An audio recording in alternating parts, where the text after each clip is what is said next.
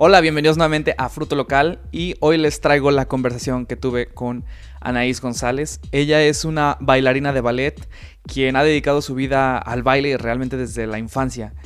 Y esta en realidad ha sido la plática más larga que hemos tenido y a la hora de editar pensé en cortar algunos pedazos para hacerlo un poco más corto, pero realmente me pareció que la plática era interesante desde el inicio hasta el final. Así que en esta conversación hablamos desde la mentalidad que Anaís tiene para poder mantener sus ánimos como bailarina profesional, hasta lo que cada baile saca de ella, las emociones que tiene en cada momento. Entonces aquí les dejo la plática que tuve con Anaís González. Bueno, en realidad mm, mi primera clase así oficialmente la tomé a los tres años. No, no este, manches. Sí, eh, todo fue idea de mi mamá. Obviamente, a esa edad tú lo único que, que, sabes es... Sí, mamá, no mamá. Ajá. Y pues me llevó a la clase, todo bien. Obviamente yo no me acuerdo de esto. Mm, pero, bueno, estaba muy chiquita, ¿no? Entonces, ya después me sacaron y todo. Y ya como más formal y sin parar, a los 5 o 6 años más o menos, ya fue que o sea que llevas prácticamente 20 años. Sí, 20 años haciendo eso. Y estaba escuchando, así, eh, escuchando entrevistas que te habían hecho y, publicaciones tuyas acerca de tu infancia. Y vi que tú decías que a los 10 años fue cuando decidiste de que, ah, ok, esto es lo mío. Sí. Sí, o sea, no recuerdo justo. Sí, como tomar la decisión. Ajá, de haber dicho, ok, sí, sí, lo quiero. Más o menos sí fue como entre los 10, yo creo que entre 10, 12 años más o menos, como entre que terminas la primaria y pasas a la secundaria, que empiezas más como a decidir hacia dónde quieres irte. Sí. Em, sí, fue que dije, esto quiero hacer. Pero se me hace, es que creo que esa es tu manera de verlo, porque, o sea, yo en primaria y secundaria no decía, ah, esto es lo que quiero hacer. O sea, creo que sí tenía unas ideas muy generales y muy ambiguas, pero realmente no conservo ninguna idea de eso. Y, tú es como que... Sí, siempre, fue algo que siempre, como que siempre lo supe.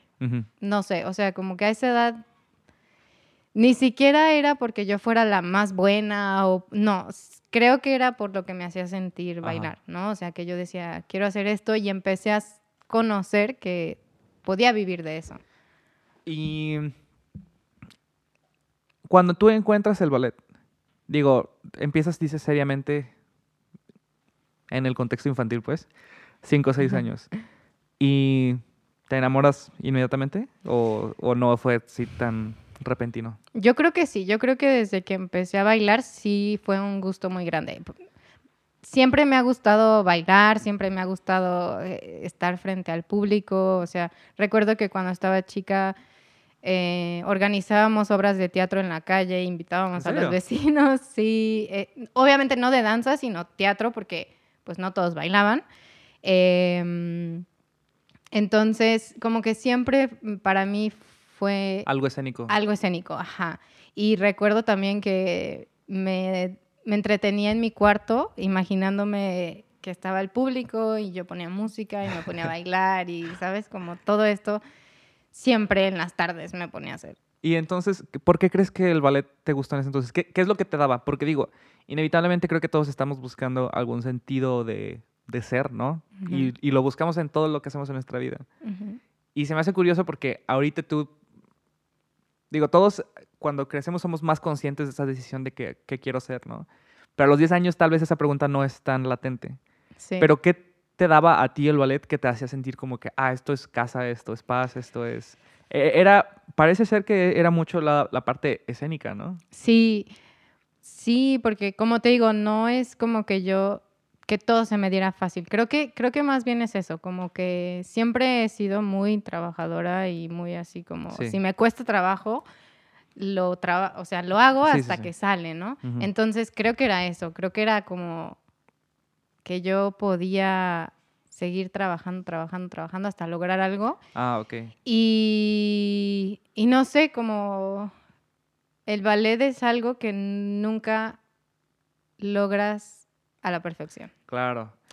Entonces es... Te, tienes tiempo para obsesionarte, ¿no? Para sí, trabajar, para, para sacar muchas cosas, no solo físicas, también emocionales, artísticas, ¿no? Porque en el ballet pues puedes interpretar desde una niña hasta algo que no existe, hasta un objeto, pues. Sí.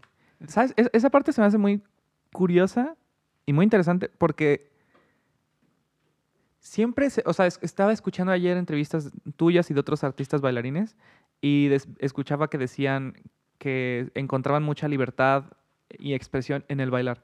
Y digo, creo que no puedo empatizar porque no soy bailarín, pero me da mucha curiosidad de saber cómo, ¿por qué bailar te da tanta libertad si realmente lo que estás haciendo es seguir una coreografía, ¿no? Que, que Ujú. digo, sé que sueno súper ignorante ahorita, ¿no?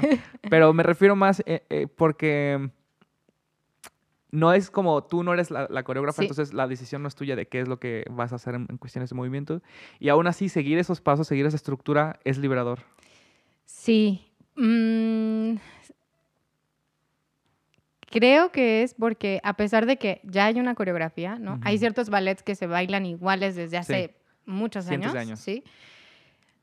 Es que tú tienes que meter un poquito de ti en cada Mm. personaje que estás bailando, ¿no? O sea, no es lo mismo que yo baile, no sé, cisne blanco a que lo baile otra bailarina, ¿no? Claro, o sea, sí. entonces es esa libertad de encontrar entre tu personalidad junto con la del personaje y Mm. hacer eso, o sea, como hacer Sí. arte con eso, ¿no?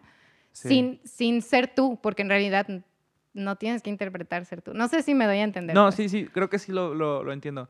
Y creo que no, lo, dices muy bien porque pues es lo mismo que el actuar, ¿no? Eh, el, Ajá. que es como, tienes que desaparecer dentro de este personaje, que sigue siendo tú, pero tienes que encontrar algo donde conectas específicamente tú, ¿no? Con Sí. este personaje. Y se me hace muy curioso eh, que en el, en el ballet, este- es la tradición del ballet viene acompañada de muchos factores y creo que también por eso te preguntaba tanto de, de qué fue lo primero que te capturó, porque hay muchas facetas, ¿no? Creo que está como estrictamente lo artístico, ¿no? Lo, lo, lo expresión, bailar, moverte, decir algo, ¿no? Luego está la parte física, el poder hacer piruetas, el poder brincar, Sí. el poder como el que, que se vea fácil, ¿no? Y luego está la parte de la música, ¿no? Que tal vez tú tienes el amor por la música clásica, ¿no? Y, y esta conexión que puedas tener. Entonces, me, me pregunto, como, ¿cuál fue la, la etapa de maduración de tu amor con el ballet? Porque suena, a- insisto, ¿no? Contigo fue mucho lo escénico, por algún motivo el escenario siempre fue un lugar como cómodo para ti. Sí. Pero, ¿qué, f- qué, qué le fuiste encontrando al ballet con el pasar de los años? Porque obviamente tienes que encontrarle cosas nuevas, si no, no te enamorarías de la manera en la que tú te enamoraste del ballet, ¿no? Sí, claro. Cre- creo que para mí fue, eh, híjole, pues el conjunto de todo. O sea, fue que el ballet es una mezcla de muchas artes, ¿no? Como Sí. lo mencionas, música, danza, eh, teatro. Y fue que yo encuentro un poquito de como de los personajes que he interpretado, encuentro un poquito de mi personalidad en ellos.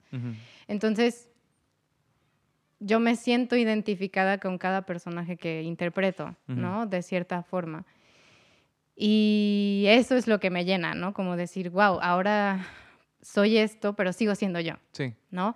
Em, y eso es lo que me mantiene motivado. O sea, yo puedo hacer 20 funciones de, no sé, cascanueces, pero para mí nunca se van a sentir igual porque yo, individual. como que en mi cabeza.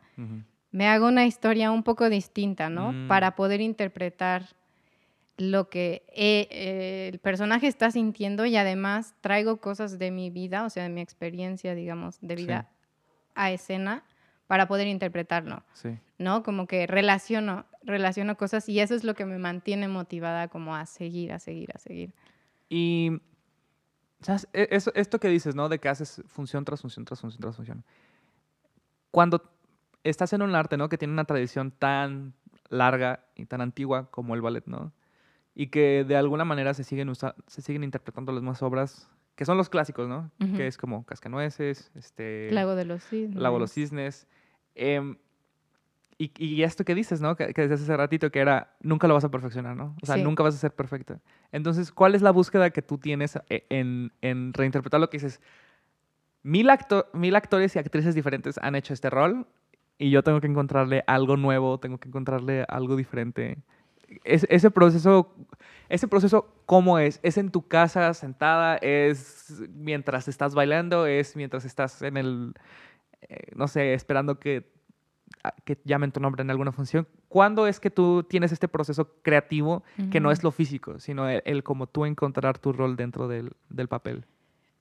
Bueno, creo que antes, cuando, cuando, no sé, la primera vez que tuve como mi gran oportunidad, sí fue en mi casa. Recuerdo que escuchaba la música muchísimo y como que me, en mi cabeza me imaginaba, ¿no? Aquí va a pasar esto y Ajá. aquí. Y además, con los grandes clásicos, lo que pasa es que la música te va diciendo Sí. qué tienes que hacer, ¿no? Entonces, eh, pues, no sé, es más fácil imaginártelo, ¿no? Sí. Ya ahorita creo que es ensayo tras ensayo. Yo voy Ah, ok. como probando, ¿no? Como, a ver esto, a lo mejor ahí el maestro me dice, no, ¿sabes qué? Mejor aquí quiero que actúes de esta forma, ¿no? Mm, Eh, pero vas encontrando ensayo tras ensayo o función tras función igual, ¿no? Como te decía, cuando trabajas como bailarín independiente es más trabajo tuyo sí. eh, personal, entonces a veces en los ensayos no tienes tanta dirección y es tú encontrarlo. Y creo que ahorita ya es ensayo tras ensayo, probar, a veces verte en el espejo y decir, no, ok, esto no se ve bien, a veces grabarte y verte, o sea, como que depende mucho de mi estado de ánimo también, creo, Sí. de cómo, cómo lo hago, pues. Se- Se me hace muy interesante esto que dices, ¿no? De, de día tras día. Estaba escuchando una entrevista con, no recuerdo quién era, era un actor de Broadway. Eh, y decía básicamente que pues ellos diario tienen que hacer la, la misma misma. eh, interpretación, la misma obra.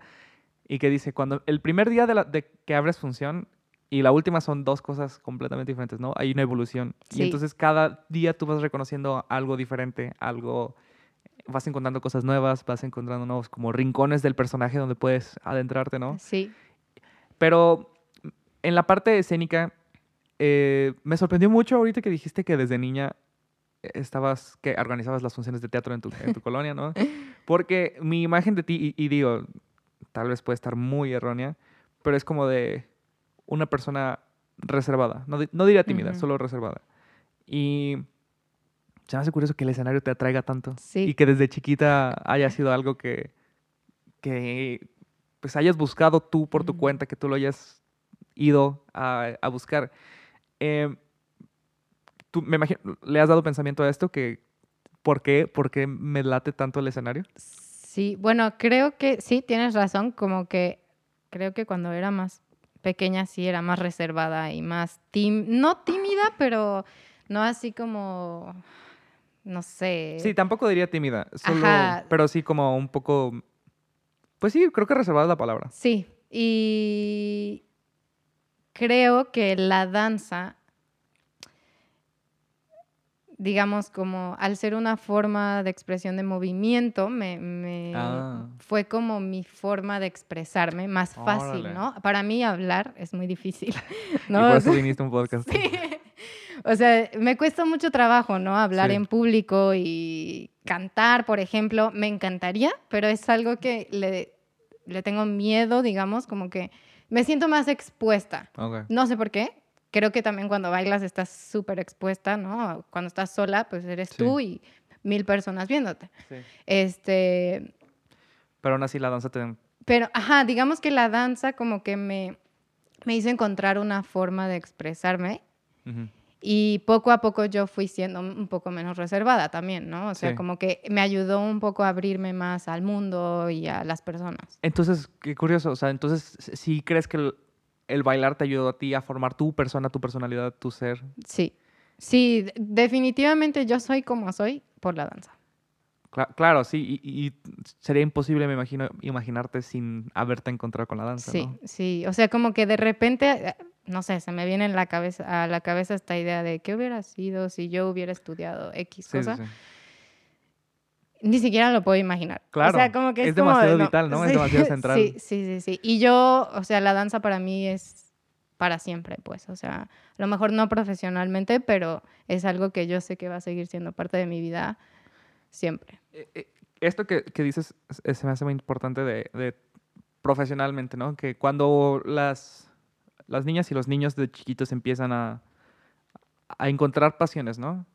Y creo que muchas veces todos tenemos este, falsas señales de pasiones, ¿no? Creo que todos creímos en algún momento que íbamos a ser futbolistas. no sucedió. Em, pero tú dijiste, voy a ser bailarina y resulta que sí, ¿no? O sea, sí, sí se volvió lo que tú, lo que tú has hecho, ¿no? Lo que, En lo que has convertido, convertido tu vida. Pero, ¿tú cómo fuiste fijando metas acerca de, de dónde estoy y lo que quieras hacer? ¿Tenías metas muy específicas o solamente eran como algo muy abstracto? No, sí, sí tenía metas muy específicas. Incluso así, metas de decir, tengo que lograr hacer tal paso ah, para tal día, ¿no? o sea, así. Recuerdo perfectamente que, bueno, em, hay las bailarinas tienen que hacer 32 fuetes, que son giros, giros, ajá, giros, 32 seguidos. Y yo dije, tengo que hacer 32 antes de cumplir 15 años. Sí o sí. Sí o sí, como salgan, a lo mejor no son los más perfectos, pero aguantarlos, ¿no? Porque no solo es como que salgan bien estéticamente, sino es la estamina. Sí, sí, sí. Y lo logré así como una semana antes, ¿verdad? ¿Sí? Pero lo logré y yo estaba súper emocionada porque es, es un logro, ¿no? Sí, sí, claro, claro, por supuesto. Sea chiquito, sea grande, es un logro y para mí fue como... Y desde ahí que vi que funcionó, empecé a ponerme metas a corto plazo, unas tal vez a largo plazo, pero hay cosas que ya no están en nuestras manos, ¿no? Entonces, yo a lo mejor en algún momento dije, ay, para tal fecha tengo que estar en una compañía. Esto no lo puedo decidir yo, ¿no? O sea, esto ya no, no está en mis manos. O sea, yo puedo trabajar día y noche y todo, pero no lo decido yo. ¿Y profesionalmente cuáles fueron las primeras metas que te hicieron decir como, ah, soy una bailarina? Bueno, primero que me aceptaran en una compañía, ¿no? Creo que esa fue la primera. No, no tuve un contrato, estuve de aprendiz, pero ya eres parte de algo profesional, ¿no? Ya estás en un entorno de que el baile es lo que se hace. Sí, sí.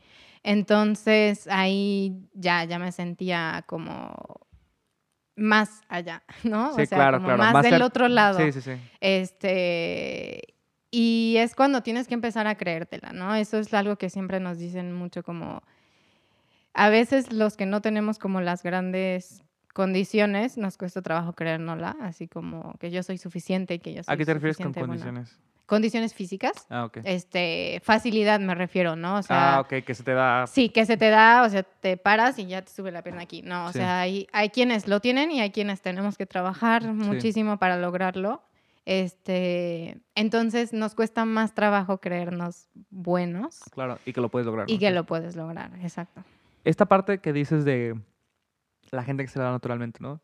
Es una pregunta que, que, sale mucho en entrevistas que he escuchado y que siempre se me hace una pregunta muy tonta y muy simple, muy simplona, ¿no? Que es como, ser futbolista o ser basquetbolista, ¿se nace o se hace? Y es como, mm, sí. Nunca he visto una entrevista que le hagan a alguien de alto rendimiento y que diga, se nace. nunca he visto ninguno. Todo el mundo está de acuerdo con que tienes que esforzarte. Todo es dedicación, dedicación, dedicación, dedicación, aunque, Aunque tengas talento nato. Exacto. aunque tengas talento, no puedes vivir del puro talento. Nadie puede vivir del puro talento. Y entonces se me hace interesante escuchar que tú dices como que tal vez tú sentías que tú no eras tan innata de hacer esto. Pero aún así, tenías que haber encontrado algo en ti para decir, aún así creo que sí lo puedo lograr, ¿no? Sí, bueno, creo que fueron mis, o sea, los diferentes maestros que he tenido en, digamos, como a lo largo de mi carrera y formación, son los que me han motivado como a seguir, ¿no? O sea, que creen en mí, que me dan oportunidad de ir a competencias, a hacer roles principales en funciones. Y además, cuando empecé a hacer audiciones para escuelas, que me empezaron a aceptar, ¿no? O sea, a lo mejor de cinco me aceptaban solo en una, pero decías, bueno, si me están aceptando es por algo, ¿no? O sea, no, no solo aceptan a cualquiera. Sí, claro. Entonces creo que ahí fue cuando dije, ok, sí podría. Y luego ya me fui a, a un curso de verano y creo que ahí también me sirvió como para ver a, qué nivel estaba. ¿Qué curso de verano es? ¿El de Orlando? El de Orlando, sí. sí. Entonces, tú ¿Cómo es el proceso de este curso de verano? Porque es un curso intensivo y vi que había sido a este curso, pero se audiciona para este curso, entonces igual no es lo mismo de que nada más es como cualquiera, ¿no? O sea, incluso para, incluso para ir a un curso tienes que demostrar que... Sí, que tienes lo necesario y que sí.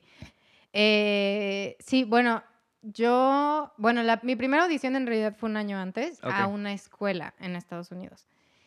No quedé, o sea, tú vas con todas las ganas y todo, pero luego aprendes que a lo mejor esa no era la escuela para mí. Y que, ¿cómo, cómo, es una pregunta que se me hace muy importante, como del cómo la gente procesa el rechazo. ¿Tú, tú cómo procesaste esa, el que no quedaste en esa escuela? Pues creo que es algo eh, en lo que te vas acostumbrando. Mm, La, o sea, yo mm, desafortunadamente he tenido más rechazos que...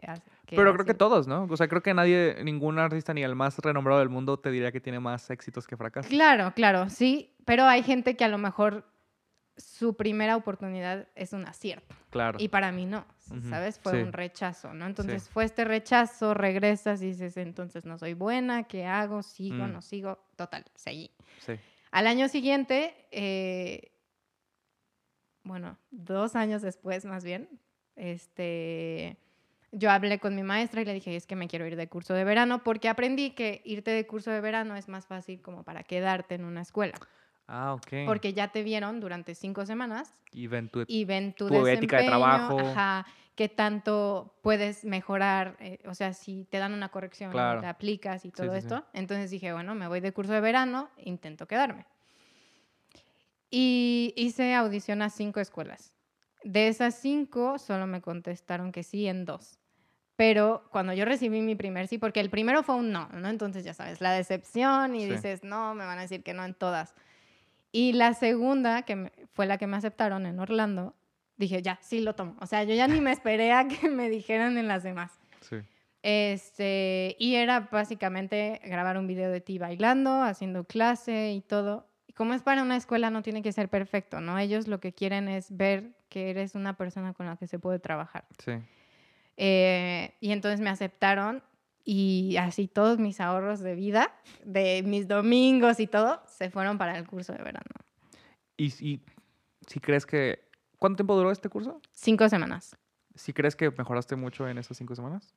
¿O tú lo Mm. veías estrictamente como esto me sirve para después de ahí moverme a, a una compañía? Sí, bueno, yo más que nada pensaba como esto me sirve para ver si me puedo quedar en Orlando para seguir este como entrenando y ver si me puedo quedar a lo mejor en esa compañía o mover a otra. Ujú. Pero al final no me, no me pude quedar, pero me sirvió para darme cuenta que yo tenía que hacer un cambio grande al regresar a, a Guadalajara, ¿A qué te refieres? ¿Cambio en qué sentido? Cambiarme de escuela. Ah, ¿en serio? ¿Por qué? Porque hay veces que tenemos que darnos cuenta que donde estábamos ya no estamos creciendo, Ah, ok, ya sí, sí, sí. como no es que no tengamos más que aprender, porque siempre vas a tener mucho que aprender de, de la persona que está al frente, Sí. pero que a lo mejor ya ya sí, necesitas, es- necesitas algo nuevo, ¿no? un aire nuevo. un aire nuevo, algo nuevo. Entonces me sirvió retos. para eso y también para ver yo que, cuál era mi nivel fuera de México, ¿no? O sea, como salir Empezar a de México. compararte a un nivel más alto. Sí, y también, este, pues a conocer gente, ¿sabes? Es- empiezan las relaciones, los contactos Claro. y todo, y hasta la fecha algunos siguen siendo mis amigos, ¿no? O sea, y es también lo bonito, la Sí. verdad. Sí, qué bueno. Oye, y estabas mencionando, ¿no? De las dudas, de, de estos momentos donde empiezas a tener rechazo y es como que Ajá. siquiera soy bueno en esto, vale la pena que lo esté buscando, que lo persiga. Em, y también vi una publicación tuya hace poco donde hablabas acerca de que tienes que seguirlo aunque tengas miedo, aunque tengas, o sea, aunque tengas incertidumbre, aunque tengas todo esto. Entonces tú, e- en tus momentos individuales, ¿no? En tus momentos de, silencio, en tus momentos de, de quietud, eh, ¿cómo mantienes esos miedos como en su lugar? ¿Cómo no dejas que se...? Porque la vida de un artista es, es, es difícil, es, es de Sí. mucho miedo. Es, o sea, yo no soy personalmente eh, artista, pero la gente que conozco, o sea, todos dicen, es- o sea, da miedo, da miedo, no es fácil, no, es- no es fácil aventarte esto, no es fácil mantener la convicción. Entonces, ¿tú cómo te mantienes como determinada y lo, lo- lo mantienes en, mantienes tus objetivos como en, en vista y en perspectiva? Am, bueno, creo que lo que me ayuda es pensar en todo lo que la danza me ha dado Mm. y todo lo que me puede seguir dando, ¿no? Qué, bonita, qué bonito pensamiento, ¿eh? La verdad. Sí, sí, o sea, como que eso es lo que me mantiene. Em, y también mi- el apoyo que yo he tenido de mi familia y de Ujú. mis amigos y de la gente. O sea, cuando me ven bailar, gente desconocida que se me ha acercado y me ha dicho, oye, me encantó, qué bien bailas, ¿no? Entonces, Sí. cuando yo me siento así de que, ay, no, ya no puedo, ya tiro la toalla, lo que sea, me acuerdo de, es lo primero que se me viene a la mente, como todo lo que me ha dejado, todo lo que me puede seguir dando y la gente, Wow. la respuesta de la gente hacia mí, hacia lo que hago, aunque yo no me siento tan grande como muchas bailarinas famosas, ¿no? Claro. Y, y, por ejemplo, ese es el miedo, ¿no? De, de- Ese es el miedo del impedimento de uno seguir haciéndolo por, por voluntad, ¿no? Que, que no tienes la voluntad, tal, que tienes miedo de perder la voluntad, tal vez. Pero cuando es algo físico, y es, estábamos hablando antes de grabar la entrevista, ¿no? De las lesiones. sí. Eh, ahí, ¿cómo lidias con ese tipo de obstáculo? De que, por ejemplo, tú tuviste una lesión cuando tenías 17 años. Sí. Bueno, mis lesiones empezaron antes, o Ok. sea, como... Ah, ok. Sí. 17 fue cuando 17 fue cuando fue como... tuviste que tener cirugía. Sí, tuve que tener cirugía, pero yo me empecé a lastimar, creo que fue cuando, desde los 15 más o menos. Este, y fue, me lastimé una rodilla, pasó tiempo, al año siguiente la otra, pasó tiempo, luego otra vez, y así, ¿no? Hasta Sí. que, pues ya, ¿no? Fue como, te va a seguir pasando, tu rótula se sale, así de fácil, entonces... Me Y- tuve que agarrar la rodilla como para verificar que siguiera ahí en lugar. Y, y además no había algo que me dijera como, oye, deja de hacer lo que estás haciendo, se te va a salir, ¿no? O sea, en lo más sencillo se me salía.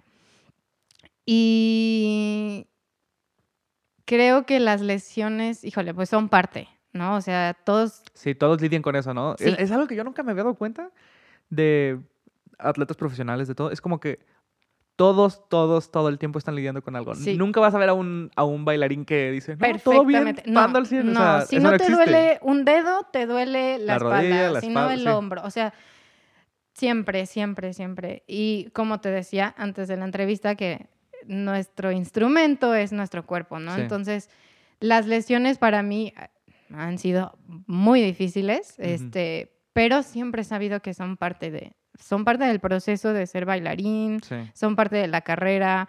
eh, es algo que tenemos que tener presente porque no somos robots. Y, y psicológicamente, cuando, este, cuando has tenido que pasar por estas...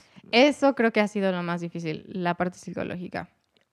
Sí, me imagino que debe ser frustrante porque tú lo que quieres es, digo, eres bailarina, ¿no? Es brincar, volar, dar vueltas y tener una limitante tan estricta, ¿no? Y, y tener que...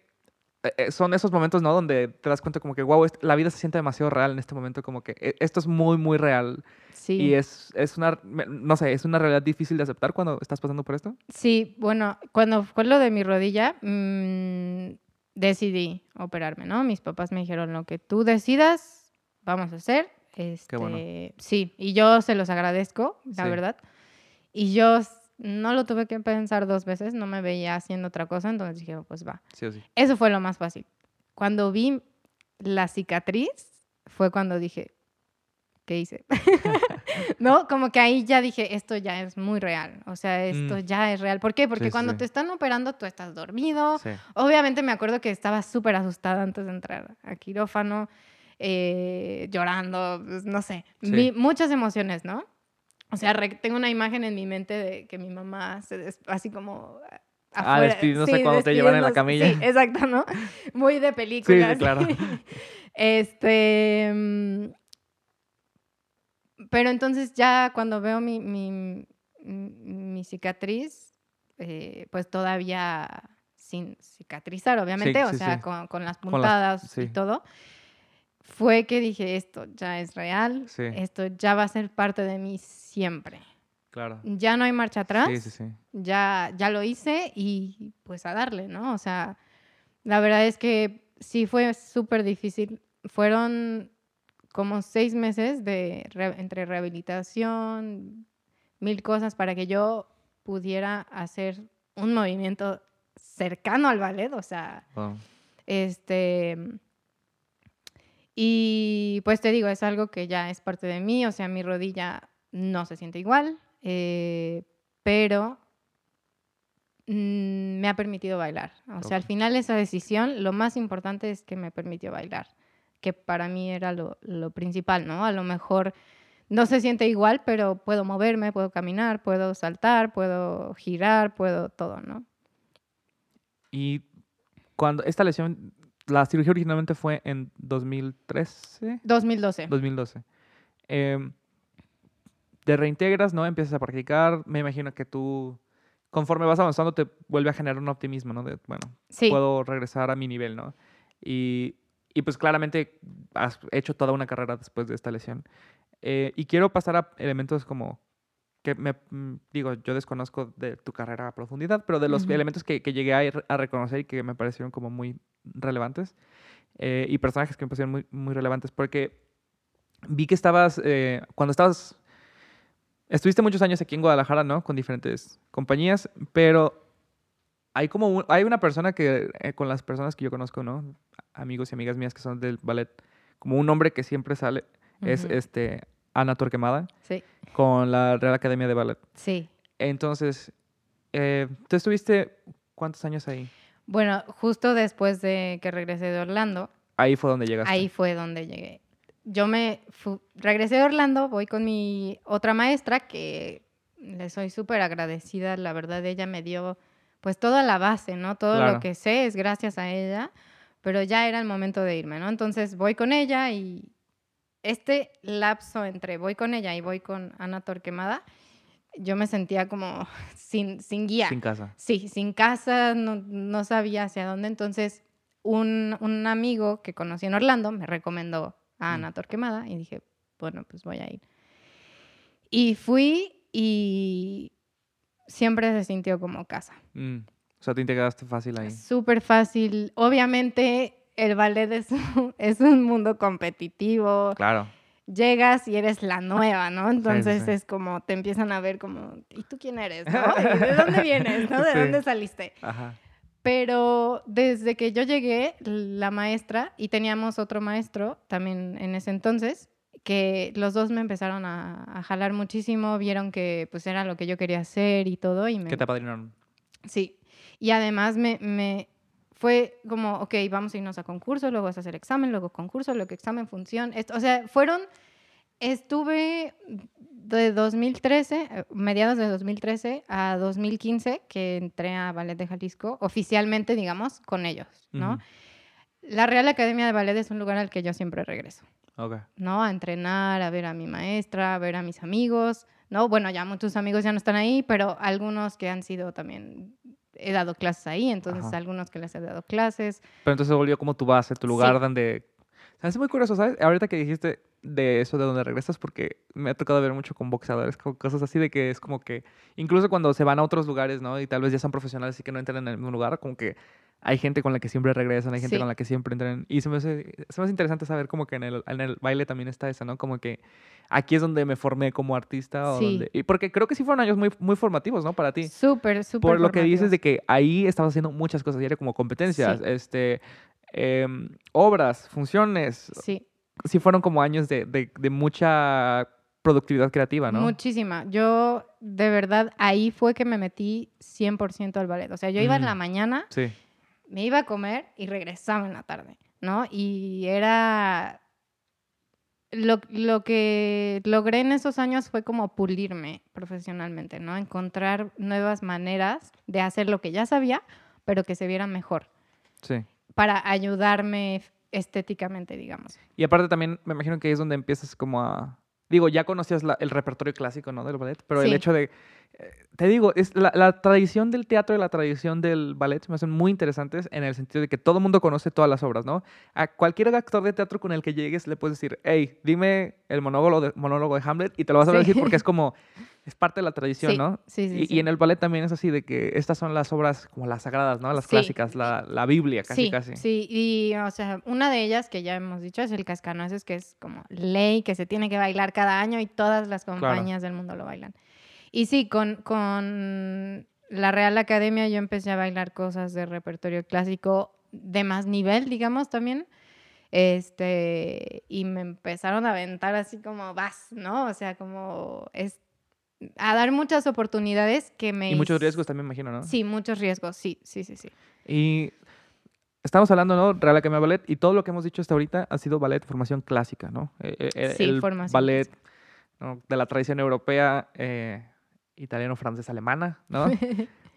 Pero después vi que empezaste a hacer algo de, de contemporáneo Sí. y vi, em, vi que vi una, una obra en específico eh, que me gustó muchísimo, que fue una presentación eh, que era Paranoia. Ajá.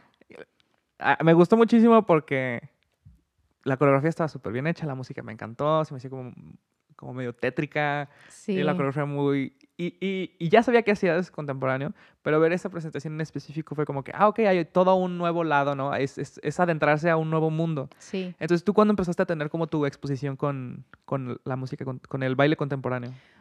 Eh, bueno, en realidad desde muy pequeña también, Sí. la maestra con la que empecé, ella nos, nos metió clases de contemporáneo, nos conseguía maestros para darnos cursos de contemporáneo, también nos daba clases de jazz. O sea, siempre como bailarín sabes que tienes que ser versátil, ¿no? Que tienes que saber moverte diferente.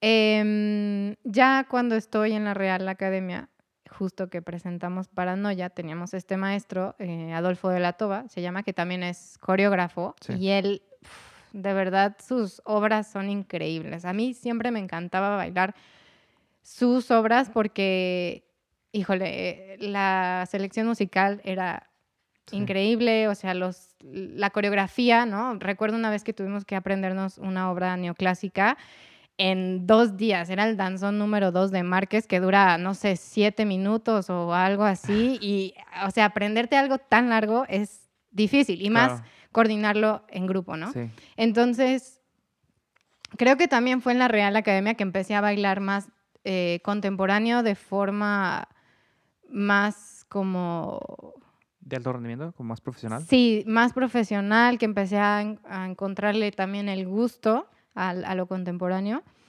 Porque también en el curso de verano que tomé de Orlando, no creas que hacíamos cinco semanas solo ballet. O ah, ¿no? ¿Era también no. otro tipo de baile? Sí, en los cursos de verano en Estados Unidos te meten ballet, te meten contemporáneo, te meten este, danza moderna, teatro musical, este, jazz, yoga, eh, prevención de lesiones, mil cosas, porque no sabes en dónde van a terminar, ¿no? Y Ah, hay quienes no terminan bailando ballet, hay quienes terminan en Broadway o hay Ah, quienes terminan en contemporáneo o hay quienes terminan dando clases o estudiando nutrición para bailarines, ¿sabes? O sea, como... De ahí se pueden abrir mil caminos diferentes. ¿no? Exacto, exacto.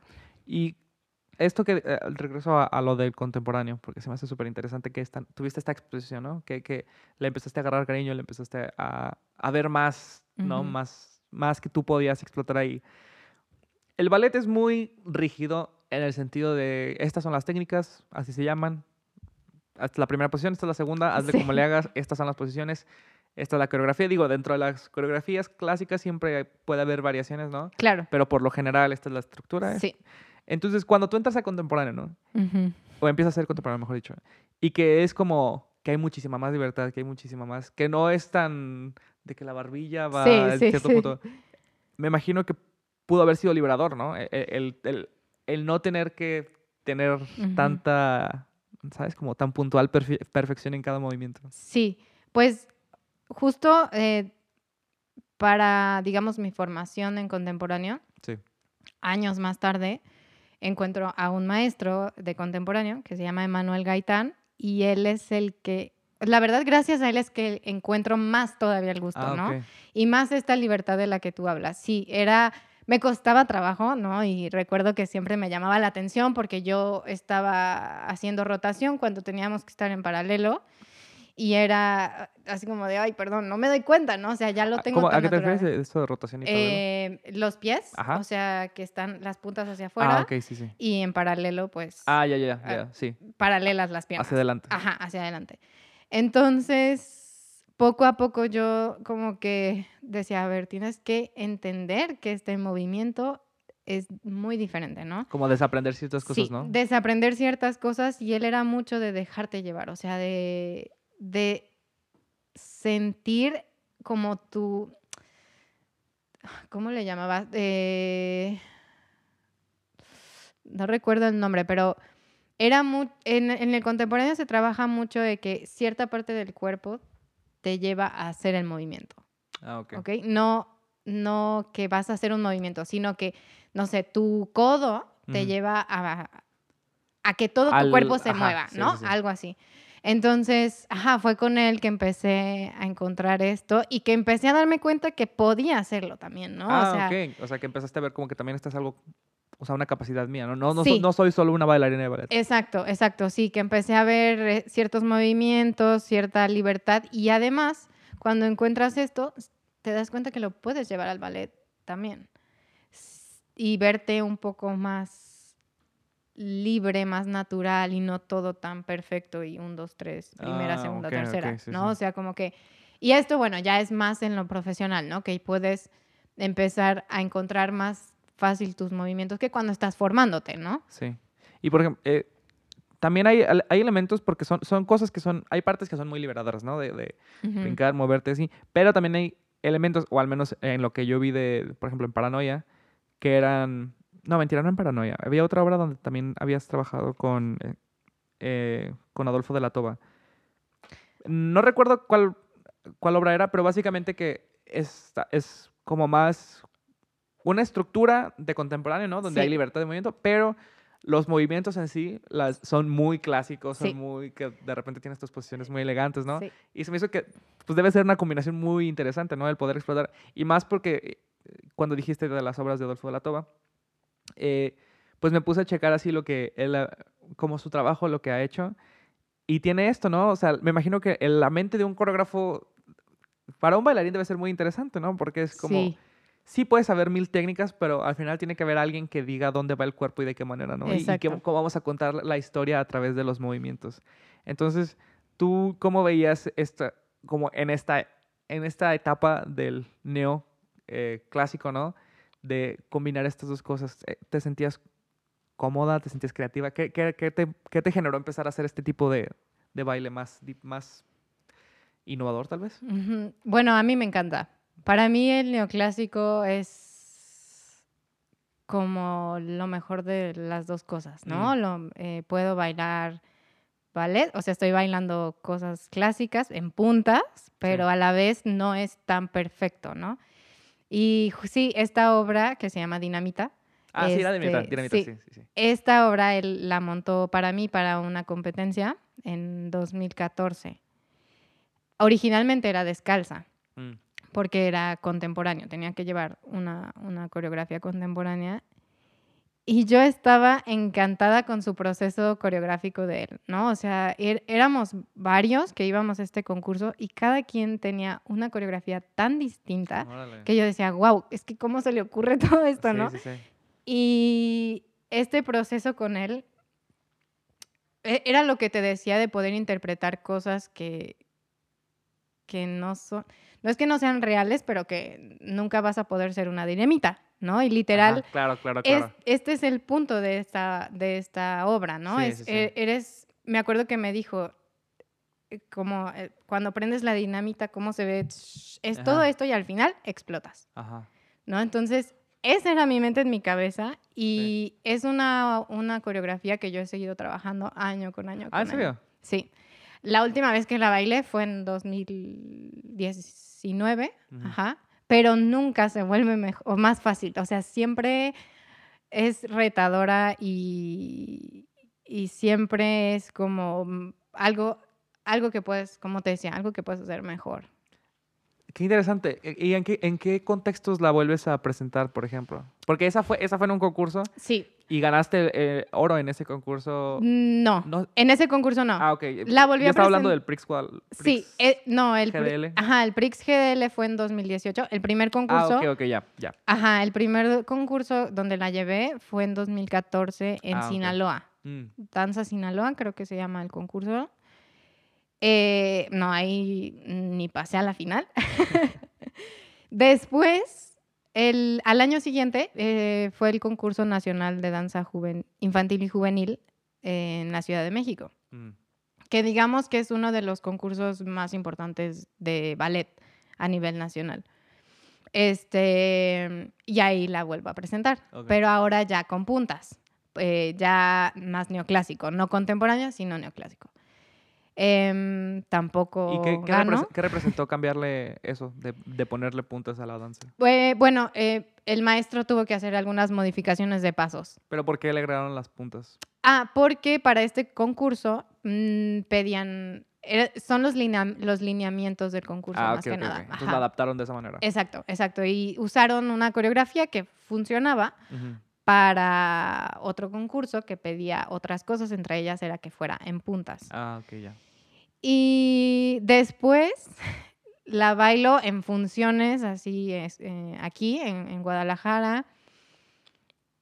Y el último concurso con esa fue creo que el Prix de Guadalajara, que fue en Que esa sí gané. Ahí ganaste. Ajá, ahí, bueno, creo que en, en ese concurso, digamos, mi ventaja.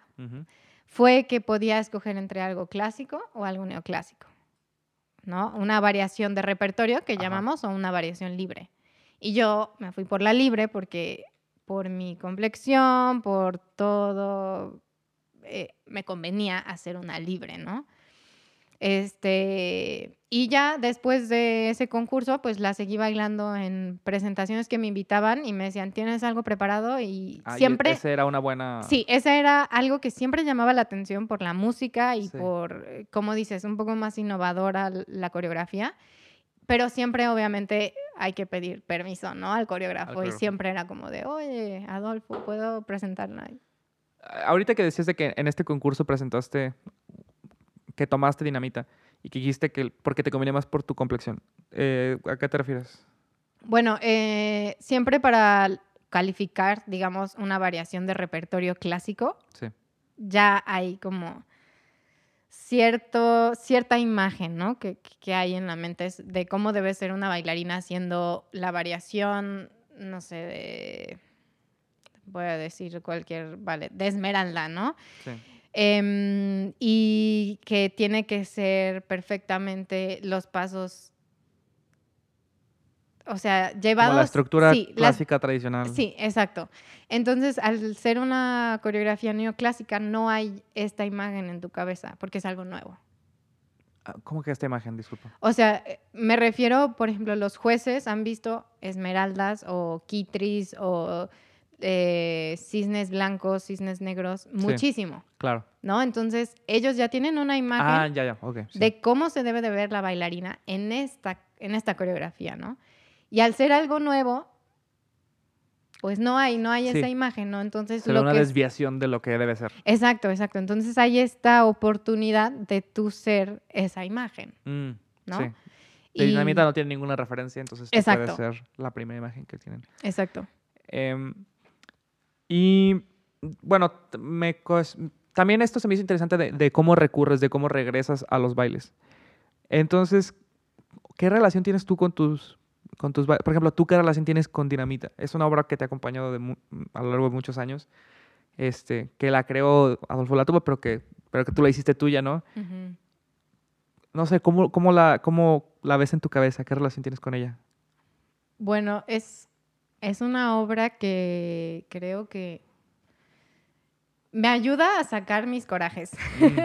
Porque ok. como es una obra así fuerte y tienes que mostrar como esta, no sé, algo como cierto coraje, digamos, Sí. cuando, la estoy, cuando la estoy interpretando, me ayuda, me ayuda a traer todos los corajes de cualquier cosa, ¿no? No tiene que ser algo relacionado con la danza, pero a veces sí es, o sea, siempre es lo que me hace sentir es eso. Y al final, cuando acaba la coreografía, me siento liberada completamente, ¿no? Es como... Wow. Y, y por eso me encanta bailarla, ¿no? Como Sí. que, aunque ya haya pasado ese coraje, Sí. vuelve y lo vuelvo a sacar y es como, ah, ¿Y entonces diferentes obras sacan diferentes emociones de ti? sí, sí, sí, sí. Fíjate, eso es lo, creo que lo que no entendía.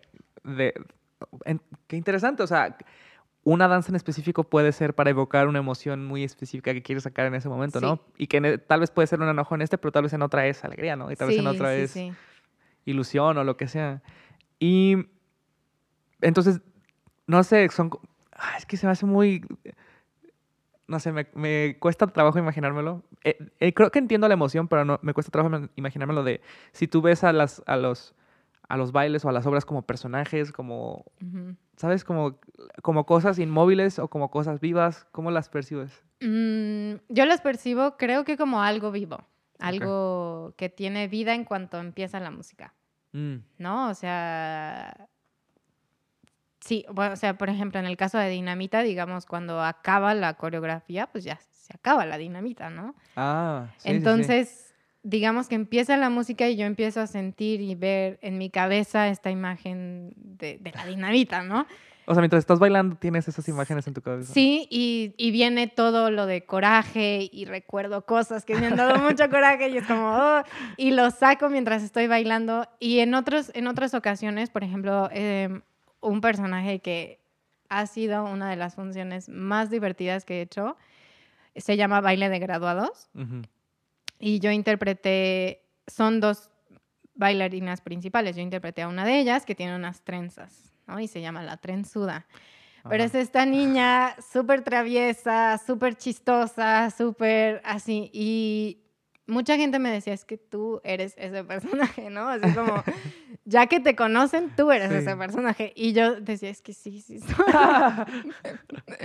sí soy. Y además como lograr hacer que el público se ría con lo que estás haciendo, híjole, Sí, también. no, el humor es muy difícil de evocar. Sí, sí, o sea, hay, hay ciertas partes de, veo mi video y me cuesta trabajo verme, este, pero este he visto pedacitos, escucho las risas del público y digo, ay, qué padre, ¿no? O sea, Sí, logré claro. que se rieran. sí, sí, sí. Y, y ahí, por ejemplo, fue ot- otro sentimiento completamente, Ah, ok. porque no era coraje, ¿no? O sea, ahí de verdad, en parte me sentía yo, pero pudiendo ser traviesa sin, sin que me fuera a meter en problemas, ¿sabes? Ok, O sea, ajá. porque estás actuando, ¿no? Sí, sí, es como un juego. Ajá, entonces como que lo haces con más ganas, Claro. ¿no? Y claro. te sientes, se siente divertido y lleno como de emociones también, ¿no? En este caso más como feliz, ¿no? O sea, Sí. en general. Y eh, em, esta, en esta obra dices, eres una de dos, ¿no? De, de las protagonistas. Y cuando estaba viendo algunos de los videos de tus presentaciones, se me hizo muy interesante esa dinámica del baile, que es cuando eres cuerpo de baile, cuando contra Sí. cuando eres solista. Sí, Creo que el sueño de todos es ser solista, ¿no? claro, sí. Entonces, cuando no puedes ser solista, ¿no? Y que es una obra y que eres nada más como una de 50 ahí. ¿Puedes participar con el mismo entusiasmo en este tipo de obras? Me imagino que tratas, ¿no? De, Em, sí, sabes, voy a trabajar, soy miembro de un equipo, sí. pero Bueno, también debe haber una sensación de, ah, yo quisiera estar. claro, claro, claro que sí, sí, sí, sí hay esas, es, ese sentimiento de, ay, quisiera ser la que está hasta adelante. Pero creo que ser cuerpo de baile es mucho más difícil, mucho más difícil que ser principal. ¿En serio? Sí. ¿Por qué? Porque eres un equipo y tienes que ser, al final, aunque son Wow. 30, tienen que verse como una sola. Wow, nunca habrías. Eso sí es la sorpresa más grande que. Sí, Wow. Es muy difícil y además, gracias a esos roles de, de sol- de cuerpo de baile, perdón, es que te ayudan a ser mejor solista, pues. Mm, Y fue con Ana Torquemada también que yo tuve un... Hicimos un ballet que es eh, un cuerpo de baile bastante grande, creo que éramos 25, no recuerdo, cu- o 24, no me acuerdo. Pero ella me enseñó a hacer cuerpo de baile, que es, o sea, tienes que pensar que estás tantito fuera de fila y te mueves, o sea, todo, todo, todo, o sea, porque aunque tú seas más bajita que la de hasta atrás, tienes que verte igual. Claro, tiene que verse como un solo Sí. movimiento, ¿no? Aunque tú y ella se estén moviendo diferentes, la percepción tiene que ser de que es un solo. En- Sí, por eso el nombre de cuerpo de baile se me hizo un nombre tan apropiado, ¿no? Sí, Porque exacto. tiene que ser una un sola solo- entidad, ¿no? Sí.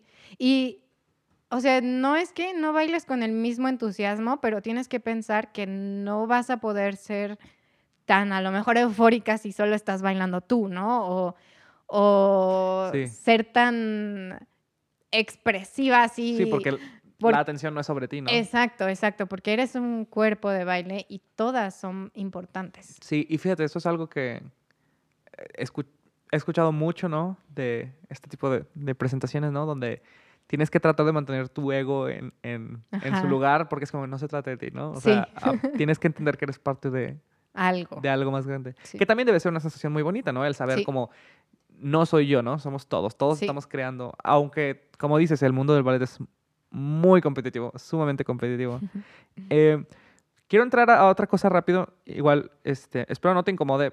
En el episodio número 2 de este podcast, Mayra. Horta, escúchalo, este, mencioné a una amiga que me había contado que el ballet era difícil porque siendo morena y bajita es difícil. Sí. Revelación, la, la amiga era Anaís. eh. Soy yo. Entonces, ¿tú cómo qué piensas a estos años después acerca de estas dificultades, de esos obstáculos? Pues fue algo que me costó muchísimo, ¿no? Eh, entender.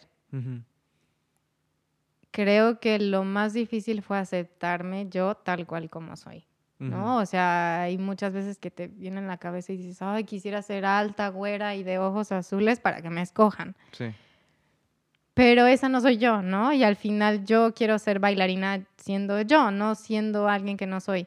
Sí. Y creo que lo que me ayudó, uno, primero fue aceptarme, aceptar mi cuerpo, aceptar lo que tengo, que, fue, que es un poco lo que Ana eh, me enseñó. Ella nos decía, es que usa lo que tienes, no necesitas tener ojos azules, ¿no? O sea, con tus ojos es suficiente, ¿no? Entonces, eh, sí, me costaba trabajo y me daba mucho coraje, eso es uno de mis corajes, Claro. Que mm, se fijaran en el físico, Sí. ¿no? Que a veces se basan, cuando haces una audición, en una foto, ¿no? Ven una foto y, ok, no. ¿No? Y a lo mejor Sí, ni es siquiera te dan la oportunidad sí, de, de demostrar tu talento. No, es una foto nada más. Wow. Entonces, eh, me ha quedado muy claro que a veces no eres tú. Sí. que, que el hecho de que alguien no te escoja, el hecho de que no tengas contrato, el hecho de que no ganes una medalla, no te hace mejor ni peor bailarín, ¿no? O sea, creo que todos son bailarines de, de diferente tipo, digamos. Sí. Este, mm, pero sí es algo muy difícil que yo he ido aceptando poco a poco porque es, no, no se puede cambiar. Sí, y, y ahora, cu- cuando mencionas esto, tiene mucho más sentido la respuesta que me diste al inicio de la entrevista de, pues, de cómo superar los obstáculos. Y es como esto que dices de reconocer, aceptar las cosas como son. Sí. Y sí, no, porque el ballet, tengo más amigos, más amigas específicamente, que son bailarinas de ballet, ¿no? Y creo que en todas quedó como este complejo de, del físico, ¿no? Porque es tan, no sé, discriminatorio tal vez en este sentido. Sí. Em, y que, pues, a final de cuentas, es como decíamos, ¿no? Tú, bailarín, tu herramienta es tu cuerpo, entonces tienes que aceptar tu herramienta, ¿no? Sí. Y, y que me da, me da gusto escuchar esta perspectiva porque sí se me hace muy interesante y como también que te haya puesto esta perspectiva tu maestra, Ana Torquemada, que es, pues, eh, usa lo que tienes, ¿no? Sí, Eso es una manera bonita de verlo y de aceptar claro. Sí, y- que no son limitaciones, pues, o sea, en el sentido clásico tal vez uno podría pensar que son limitaciones, pero creo que no, pues es tu cuerpo, es con lo que vas a bailar, ¿no? Sí. Sí, la verdad, mm, sí es algo, eh, el cuerpo es un, com- un complejo que los bailarines tenemos, aunque Sí. tengas todo, ¿no? sí, o sea, Sí, hasta la que tú piensas que es perfecta dice, ¿por qué no soy más así o menos Sí. así, no? eh, yo recuerdo que cuando decidí ser bailarina, mi mamá dijo, está bien, pero entonces tienes que hacer todo lo que hace una bailarina, ¿no? Entonces, por ejemplo, desde ahí cambié mi alimentación, ¿no? Empecé a comer más sano, menos chatarra, para llegar a tener un cuerpo más estético. Y Sí. también eso es algo que entendí, eh, que me enseñó igual Ana, en un concurso recuerdo que estábamos ella, otra amiga y yo viendo a las competidoras y nos estaba diciendo cómo el ballet es así, el ballet te desnuda en el escenario. Claro. Y si ves a alguien que no es estéticamente, ah, va a sonar un poco feo, pero agradable, Sí, sí. dejas de ponerle atención. Mm, Porque así es el ballet, no sé quién lo dijo, pero así es. Sí, sí, sí. ¿no? Y no, no quiere decir que, que, que por no tener el cuerpo perfecto no puedas bailar, pero tienes que saber que lo tienes que trabajar. Sí, sí, sí. O sea, es, yo sé que nunca voy a Es ser un elemento de la estética, ¿no? Sí, y, y mi intención nunca ha sido ser súper delgada, pero es verme estéticamente bien. Sí, y, y, y fíjate, es algo que ni siquiera había pensado traer a la entrevista, pero sí lo pensé ayer cuando estaba planeando todo esto, ¿no? Que es que el ballet es es una forma de baile, ¿no? Es, es una, una. manera muy específica, ¿no? Y tiene una historia y tiene una, un contexto, ¿no? Y entonces estaba, digo, hay muchas noticias, ¿no? Del racismo dentro de- del ballet, Sí. este, de eh, cosas muy desagradables, ¿no? Y desafortunadamente tienes que entender el contexto del, del cual viene, ¿no? O sea, es, una técnica de baile inventada en Europa en el siglo XV, XVI, entonces también tienes, 16, eh, tienes que, o sea, es- son desafortunadamente las cargas que trae y que tú por tu relación tan, tú puede que tengas una relación muy personal y muy íntima, tú como mexicana con el ballet, pero no puedes quitarle, pues desafortunadamente, la carga que ya trae con este eurocentrismo que trae cargado, ¿no? Pero aún así, pues no, no quita de que tú puedes encontrar, encontrarte a ti dentro de... Dentro del ballet, claro. Y, y ahorita hay muchísimos movimientos de que todos los cuerpos son, se llaman como every body is a ballet body. Entonces, todos los cuerpos son Claro, cuerpos de ballet, o sea, Sí, sí. no, o sea, es, es esta inclusión, ¿no? Que llaman. Y sí, está- mientras puedas hacer lo que se tiene que hacer, pues Exacto, qué importa, y ¿no? está bien, ¿no? Sí, o sea, hay gente alta, hay gente chaparra, hay gente más ancha, hay gente más delgada. Es normal, ¿no? O sea, entonces, sí, la danza la podemos compartir todos y creo que es importante, pero también debemos saber que es muy difícil que una compañía súper tradicional cambie todo. Toda su. O estructura, sea, sí, sí, sí. No es posible, es un cargo ¿no? que, O es un peso que ya traen. Incluso si tú sigues viendo las compañías rusas, se sigue viendo eso. La Claro, ópera de. París se sigue viendo eso. A lo mejor otros tipos de danza, o ya hay ah, compañías que a lo mejor hacen más neoclásico, cosas donde aceptan más diversidad eh, Sí. eh, de cuerpos, ¿no? Y eso también es algo que como bailarín tienes que aceptar porque si no vas a vivir Sí, frustrado, enojado, ¿no? Sí. frustrado y no lo vas a disfrutar, ¿no? Entonces mejor es aceptar que así es y hacer lo que puedas con lo que tienes, ¿no? Claro, mm, trabajando duro, pues, para lo- ir mejorando, logrando, o sea, sin, sin ser mediocre, a eso me refiero, pues. sí, o claro, sea, claro, claro. El esfuerzo tiene que estar ahí, ¿no? sí, El tiene que estar ahí. Y esa es la parte que, que uno admira, ¿no? Por eso es que hacen estas películas, ¿no? Como, este, ¿cómo se llama la película de Mila Kunis? Ah, la de Black Swan, Sí, sí, Black Swan o hacen las, la de... O sea, películas de este tipo, ¿no? Que la admiración que tenemos por la dedicación, por el... sí. Creo que esa parte es... Hay mucha validez ahí, en, en esfuérzate, haz lo mejor que puedas, ¿no? Obviamente hay un punto de exces- excesivo, ¿no? Que es lo que la película dice, pero Sí. si hay algo que... Si hay algo muy válido de, de perseguir algo con tanto esfuerzo, ¿no? Pero también cuando ya estás empezando a tomar en cuenta cosas que no afectan la calidad del baile, es como, pues, ¿de qué estamos hablando, no? Sí, Eh, ya para finalizar, em, quería hablar ahora de, de, pues, del contexto al- actual en el que estamos, ¿no? Que es, estamos en una pandemia, llevamos un año, más de un año en este rollo, las cosas siguen muy este, estancadas, sin mucho movimiento. Tú antes de que empezara todo esto de la pandemia, estabas en Ciudad de México con una compañía independiente, ¿no? Sí. Tú como bailarina independiente. sí. Em, ¿A ti cómo en lo personal te pegó la pandemia? ¿Qué, qué fueron las acciones, las acciones inmediatas que pasaron a través, a partir de que se, se declaró esta pandemia y se cerró todo?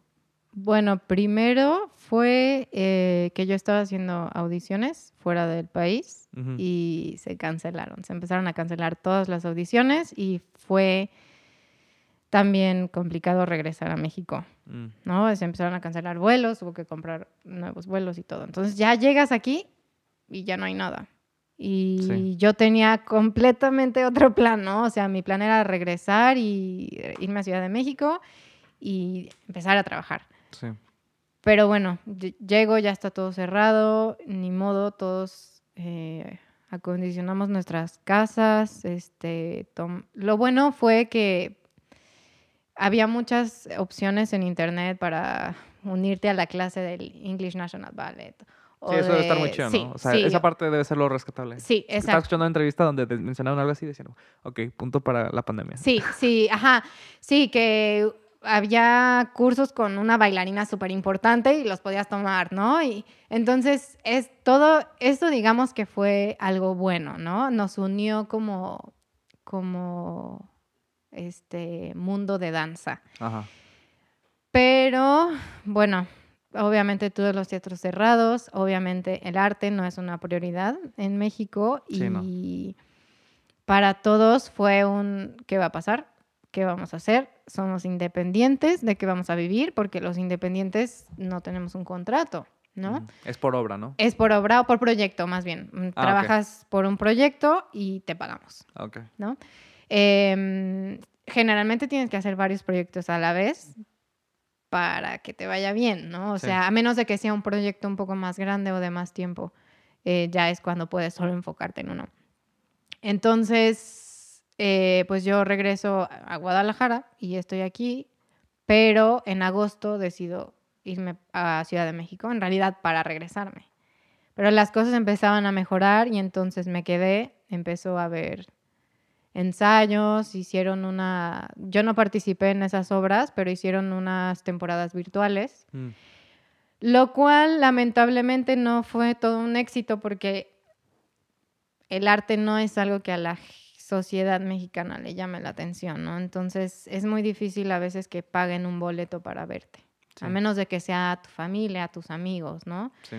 Eh, eso es con lo que es- en esta compañía independiente eh, se quiere lograr, ¿no? Que la sociedad mexicana se involucre en la danza y vea la danza como algo, ah, un medio de laboral, empezando por ahí, y un parte de un entretenimiento, ¿no? Sí. Entonces sí logramos que los tener una última temporada en un teatro abierto al 30% de su capacidad en diciembre del año pasado. ¿En ese sí te tocó participar?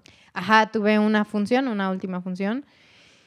Eh, pero bueno, se vino la segunda ola y todo otra vez en semáforo rojo y volvieron a cerrar todo. Y la verdad, las condiciones sanitarias eran bastante preocupantes, a mi forma de ver, ¿no? O sea, ¿Dentro del teatro? dentro del teatro, eh, porque sí, creo que sí se sanitizaba, pero digamos, he visto en otras compañías donde cada semana tienen una prueba COVID, ¿no? Y, Ah, ya, ya. y sí, estas sí. cosas, ¿no? Entonces aquí no tienes la certeza de que Sí, como tu compañero... súper arriesgado, ¿no? Sí, sí, súper arriesgado. Además, este, bueno, obviamente mucha gente se mueve en transporte público en Ciudad de México, Sí, claro. lo cual también es un riesgo. Yo trataba de moverme en bici y trataba de hacer cosas distintas para cuidarme a mí. Digo, pero al final de cuentas, si tienes 20 personas, pues son 20, 20 personas diferentes que se pueden contagiar, ¿no? Exacto, exacto. Entonces, bueno, al final, este, creo que quedaban dos funciones que se cancelaron, pero ya por el semáforo rojo y pues en semáforo rojo todo vuelve a cerrar.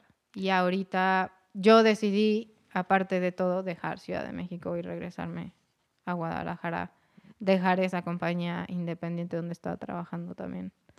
Y entonces, digo, ahorita todavía hay mucha incertidumbre, ¿no? Parece que las cosas, parece como que ya uno puede empezar a distinguir una realidad más normal Ajá. aproximándose. Pero dos cosas. Una, ¿tú qué te ves haciendo en esta nueva realidad, ¿no? Lo que le llaman. Y dos, eh, ¿qué le podrías decir tú a la gente acerca de por qué vale la pena que asistan al teatro? ¿Qué pueden encontrar? O sea, tú has encontrado mucho de ti en el teatro. Sí. ¿Qué es lo que puedes, digo, en el, en el teatro, en el ballet también, digo, combinados, ¿no? Este, pero ¿qué puedes decir tú a la gente como que, que ellos pueden encontrar y por lo que valdría la pena que se acerquen al ballet? Eh, ok. Lo, lo- voy a contestar lo segundo Sí. primero. Este, bueno, yo también soy espectadora, ¿no? O sea, a mí me encanta ir al teatro. No es lo mismo lo que yo encuentro como espectador a lo que encuentro como, Ok. como este, ejecutante, ¿no? Pero es tan distinto y tan diverso que vale la pena acercarte. O sea, nunca sabes lo que te vas a encontrar, ¿no? Afortunadamente tuve la oportunidad de ir a una última función justo antes de todo este cierre. En esa función yo sentí tantas cosas, claro, porque me encantan, ¿no? O sea, vi a mi bailarina favorita. eh, era una emoción así que decías, híjole, ¿qué, estoy sintiendo, no? Ujú. Y yo no estaba interpretando ahí, pero es, puedes encontrar, puedes encontrarte en un personaje un poco, sentirte identificado. Creo que pasa con el cine, con, con Sí. cualquier tipo de arte. Sí. Em, Pero por algún motivo en, en nuestra sociedad actual, ¿no? Como que el cine es la única manera aceptada de arte que puedes consumir, ¿no? Sí, es que, es que yo creo que la gente tiene un poco la idea de que ballet es igual a aburrido. Mm. Es igual a música clásica, igual a ver a niñitas en tutú y no se dan cuenta que en Que hay realidad... un mundo completo. Sí, y que es, es un... Es una obra muchísimo más profunda, ¿no? O sea, así sea el cascanueces, tú puedes encontrar algo muchísimo más profundo dentro de esta obra. Y ahorita que hay obras más contemporáneas, híjole, puedes encontrar cosas muy reales y sentirte identificado con lo que estás viendo, ¿no? Lo que sí. la persona que está enfrente de ti está sintiendo y dices, wow. Y ese sentimiento es como para mí por lo que vale la pena ir a, a ver musicales, a ver teatro, pero creo que hace falta como ir con la mente un- abierta, no tener este mm, como La preconcepción. sí, o juzgar, ¿no? Como dicen por su portada, digamos, ¿no? Sí, sí, sino adentrarte, ¿no? ¿Qué me está queriendo decir el bailarín? ¿Qué está pasando? ¿Qué, qué están sintiendo? ¿Qué, Sí. qué está contando? Em, entonces es ir como sin expectativas y dejarte llevar por la música, por los movimientos, por el vestuario, la escenografía, la luz, todo, todo, todo. Sí, sí, sí. Y, y bueno, creo que a mí eso es lo que, por lo que Vale la pena estar vale la, sí, vale la pena ir a ver cualquier, incluso a un museo, ¿no? O sea, cualquier pintura. ¿Qué Sí, estar expuesto a cosas nuevas, ¿no? Sí, estar expuesto a cosas nuevas, abierto a, a sentir también. Creo que a veces los seres humanos no nos gusta sentir, ¿no? Entonces, a veces mejor no, no quiero sentir tristeza, ¿no? No voy a Mm, ver esta sí, sí, película sí, que sé que me va a hacer llorar. ¿no? Le tenemos no- miedo a esas emociones, Sí, y no, al contrario, ¿no? O sea, yo recuerdo esta obra, de verdad, o sea, yo todo el tiempo que quería llorar. Sí, fue El Lago de los Cisnes. ¿no? Ah, ok. eh, y yo todo el tiempo quería llorar. O sea, ni siquiera es una obra así como súper triste, pero Ajá. yo quería llorar porque sentía una emoción increíble y e- el público se sentía también así como esta energía del público súper bonita. Y bueno, ¿cómo te ves tú entonces en el futuro, en el, en el, en Ah, el sí. mundo del arte? Bueno, ahorita, este, primero, eh, como te platicaba antes de la, ¿De empezar a grabar? ajá, de empezar a grabar, eh, tengo que atenderme mi rodilla, ¿no? O sea, las lesiones son parte de los artistas, bueno, los bailarines, de los atletas. Sí. Y lo que tengo que hacer ahorita es rehabilitarme y ser paciente, que eso es algo que también la danza me ha dado, ser paciente, eh, per- así, ser constante, trabajar y todo para poder bailar. Em, ahorita no tengo ningún proyecto así como en puerta ni nada más que reencontrar mi danza, Ujú. digamos. Y, y, o sea, sé que la danza va a ser parte de, como te dije, de mi vida, o sea, a lo mejor ya como mi ejercicio, digamos, Sí. eh, mi lugar de paz, Pero va a estar ahí, ¿no? va a estar ahí. O sea, es- sí, sí, sí. Tú vas a cargar la danza hasta Sí. que... Sí, o sea, y también he dado clases y me encanta enseñar, entonces ahorita en realidad estoy como en stand-by, Sí, claro. ¿no? O sea, Sí, es, un- es una etapa difícil. ¿no? Sí, por lo mismo de la pandemia, como que digo, ¿para qué planeo si, si, si no sé qué va a pasar mañana, ¿no? Entonces, tomo mi clase en mi casa o voy a, a- a la Real, porque regresé a la Real ¿verdad? Academia de Ballet, sí, eh, a entrenar y, y ya, ¿no? Como que no me estoy frustrando por, por ya tener un proyecto ahorita. Pues bueno, espero que, que pronto regresen los proyectos. Sí, yo también, de verdad. Sien- Siento que se avecina, siento que se avecina. Sí, y creo que todos los bailarines en el mundo, los artistas, Sí, o sea, piden a gritos que, Que por favor regresen porque es parte del día a día que, que tenemos. sí. Pues bueno, espero que sí sea así. Este, no sé si quieras que te sigan redes sociales o... ¿Sí? Sí, ok, como- entonces en Instagram, en Instagram, ¿dónde te pueden encontrar? Eh, estoy como Anaís Gonar. De González Argüello. Ajá. ¿Sabes? También curioso que tienes dos... ¿Cómo se llama? ¿Un blaut? Dos Eh, diéresis. Sí. Eso debe ser algo muy especial. Pero bueno, sígala. ¡Uh! Gracias. Gracias por haber escuchado esta entrevista. Si llegaron hasta este punto es porque asumo que también les gustó tanto como a mí y que les pareció igual interesante. Y quisiera retomar el último punto que estábamos mencionando en la plática, que era que cuando la normalidad regrese un poco, pues que todos vayamos a ver ballet, a ver teatro, a ver cine, a ver cosas nuevas, exponernos al arte y vivir el arte. Eh, también les recuerdo que Anaís está en Instagram y ahí la pueden seguir a ella como Anaís Gonarg. Anaís con S, G-O-N-A-R-G. Y también en redes sociales estamos nosotros, nos encuentran como Fruto Local en Instagram, Facebook y Twitter. Y quiero hacer hincapié en que también en frutolocal.com.mx tenemos perfiles para cada invitado y ahí reunimos todos los recursos que yo utilicé para la investigación y también videos, como por ejemplo de presentaciones, que mencionamos a lo largo de la entrevista. Yo soy Daniel Gómez, el ingeniero de audio es Coque Ochoa, la música es por Alex Sanfelice, ahí lo encuentran como AlecMX en SoundCloud y nos vemos la próxima semana.